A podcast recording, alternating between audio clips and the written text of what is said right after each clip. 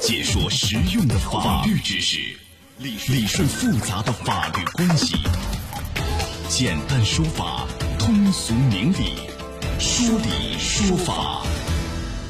好，接下来我们进入到高爽说法的说理说法，我是主持人高爽，继续在直播室问候您。啊，最近啊，广州中院呢宣判一起案件引发关注，怎么一回事啊？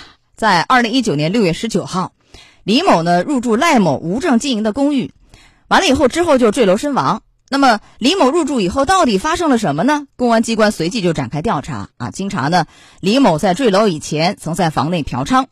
那警方呢也没有发现李某有受他人侵害的情况啊。公安机关还对拉皮条的这个韦某、卖淫的女子啊赖某等人给予了行政处罚，而且取缔了这个公寓。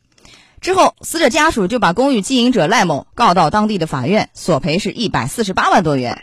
那法院到底会怎么判这样一起案件呢？来，今天我们来讲一讲。邀请到的嘉宾是顾晓宁律师，顾律师您好，听众朋友好，高老师您好，欢迎您做客节目。哎，好的，谢谢。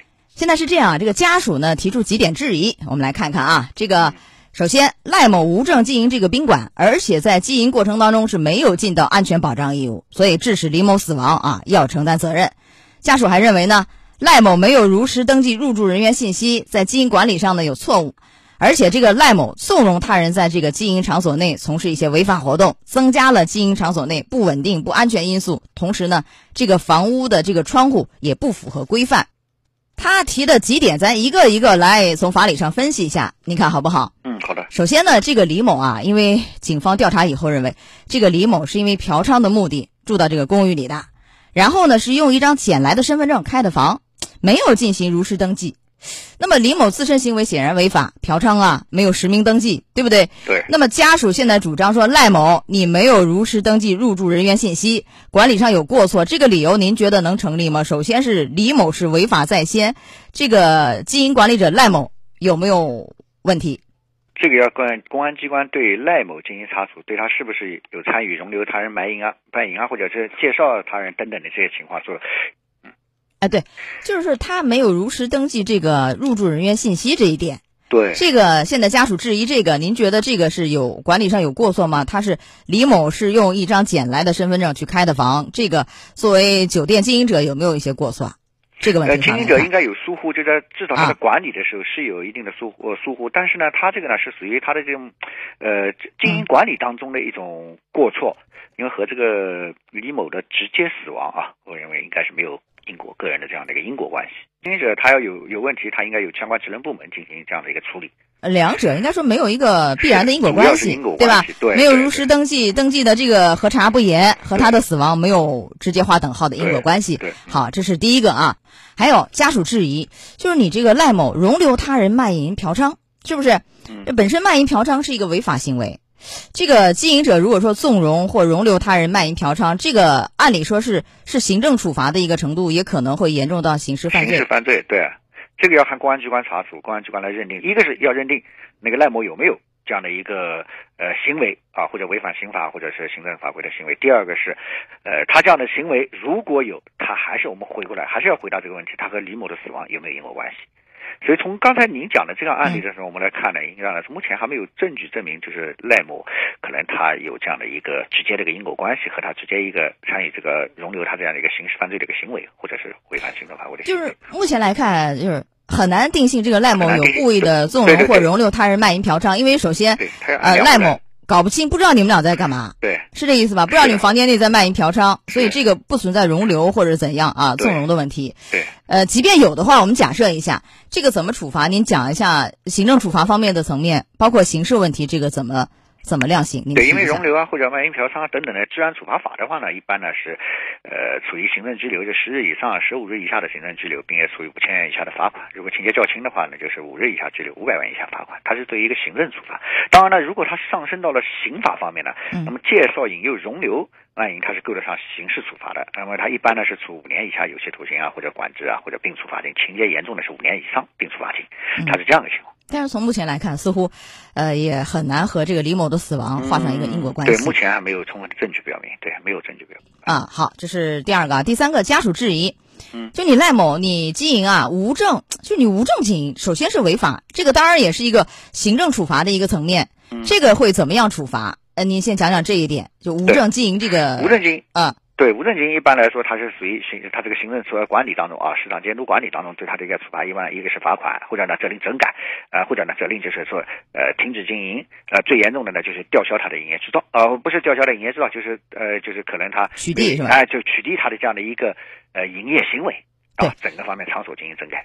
是在案件一开始我们就介绍，其实已经是取缔了，完了以后家属起诉嘛，是，所以这个就无证经营和李某的死亡也没有一个直接的因果关系吧？啊，有关系吗？没有因果关系，没有因果关系。我看我分析，在这个案子当中可能没有因果关系。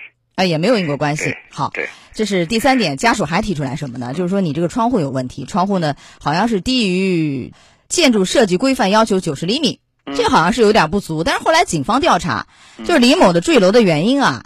就是他不是一个被人侵害的一个情形，那怎么回事儿？因为李某生前呢，他是经过一个就是放电视那个柜子一个桌子爬上这个窗户，完了以后有这样一个过程，因为他那个窗户有玻璃，完了前面有一个挡的电视柜啊怎样有有挡的。他是等于是爬上这个以后，最后坠楼，这个和他窗户低啊，离地面低有关系吗？有因果关系吗？因果关系问题。刚才您说的这方面，这个也不存在直接因果关系了，也就看他的行为不导致于他窗户设计低于规范九十公分，他就会导致他坠楼下去身亡，他这个可可见是没有因直接的因果关系，所以可能这个也不构成。呃，也就是我们再换一种说法吧。如果说这个像死者家属说的，这个李某啊。是在那个窗户前乘凉，一不小心坠楼。对对对。如果这样的话，是不是因为窗户低就有有关系了？有一定的因果关系，嗯，有一定。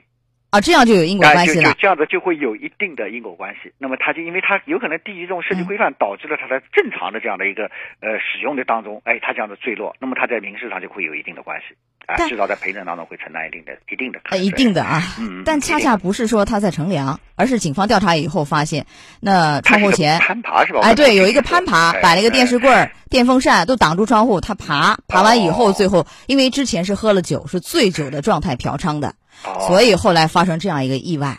啊，那是哎，对。他主要是他个人的责任，所以这几方面来说，等于是这死者家属的要求，法院都没有支持，没有一一都驳回啊。最后认为说，这个就是家属以赖某没有尽到安全保障义务为由，要其承担赔偿责任，理由不成立，所以二审呢是判决是驳回啊，驳回上诉，维持原判，对对，还是应当对的，嗯。呃，等于是一二审法院都驳回死者家属的这个诉讼请求。是，呃，有观点认为是什么？就这个在民事判决当中可以说是一个经典，就是它扭转了以往有一一些个别案件，比如说类似案件嘛，因为有人死了嘛，对吧？对，就可能会相对有一些考虑啊，怎样有些倾斜，哎，或者是你商家你接受了这个顾客来，只要你进来了，发生什么问题，你都要承担责任，它会有有一定的示范意义。这个案子确实这个案子比较独特，嗯。对这个记忆的意义，您再提一下，包括这个案件给大家的一些提示提醒，您再讲一讲。这个案件还是讲的，不管是商户也好，客户也好啊。首先呢，对于他入住为商户的时候，作为个人一定要注意自己的自身安全，就自己对自己的生命安全要起到完全的控制和注注意的这个作用。第二个呢，就是要规范自己的行为。经营呢，那我们也看到牵涉进入这样的事情，我们给他的提醒也是，他应当要呃更加规范。虽然这个事情他没有没有没有没有没有这样直接的责任，但他也应该更加的规范，呃。更加的来防止这样的一个事情发生，嗯，就双方都应该合法，对啊，对吧？应该守法。是，你比如说我经营这样一个公寓，那我应该办相应的执照，对不对？我要严查你这个，你捡来一个身份证，我核对啊，对，对不对？我要有这样的管理义务，加强这方面的管理，预防这样的哎纠纷的发生。从另一方来说，当然也不可以卖淫嫖娼，不是吗？对不对？不能自身违法啊。呃，自身违法那是肯定也是错的，对。对，好，来到这儿结束我们的说理说法，稍事休息一下，郭律师，我们稍后见。哎，好的。高爽说法节目收听时间：首播 FM 九十三点七，江苏新闻广播十五点十分到十六点；复播 AM 七零二，江苏新闻综合广播二十二点三十到二十三点。想咨询法律问题和主持人高爽互动，请下载大蓝鲸 APP 到高爽的朋友圈，节目微信公众号“高爽说法”。网络收听方式：江苏广播网三 w 点 vojs 点 cn。智能手机下载大蓝鲸 APP 或蜻蜓、喜马拉雅等，搜索“高爽说法”，可随时收听。